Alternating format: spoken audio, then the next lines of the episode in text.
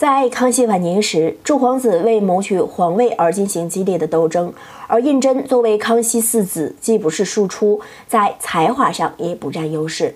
但他为什么能够成为后来的继承者，并顺利的成为雍正皇帝呢？他之所以啊能够在九子夺嫡中胜出，或许跟他在圆明园有一定的联系。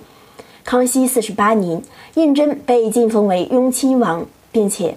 康熙还赐给他一处与畅春园近在咫尺的园林。在康熙时期，畅春园是皇家的一个避暑听政的离宫。据史料记载，自畅春园落成后，康熙每年约有一半的时间在园内居住，并于康熙六十一年去世于园内的清溪书屋。此后，雍正、乾隆等皇帝居住于圆明园、畅春园、明春明春堂一带。畅春园就改为了皇太后居所，其中重庆皇太后，也就是孝圣宪皇后乾隆的生母，在园内居住了四十二年，并且在同年，康熙帝还亲自为此园御题圆明园匾额。康熙不仅把胤禛的御赐花园安排在紧邻畅春园处，还亲笔题写园额，可见此时的胤禛并没有遭到厌弃。据《康熙实录》记载，从康熙四十六年到康熙六十一年，康熙曾十二次临幸圆明园游赏进宴。康熙四十六年三月二十五日，康熙专程来到圆明园牡丹台，陪同侍奉的还有弘历。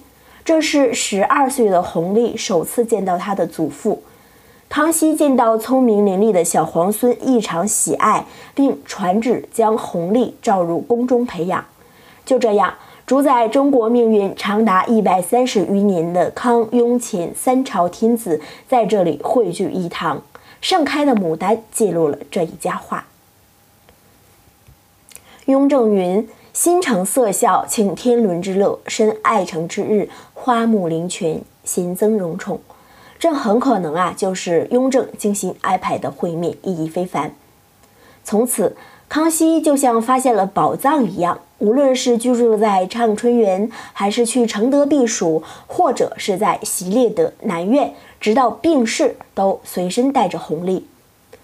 康熙还曾当面夸赞弘历的母亲能生这个儿子是有福之人。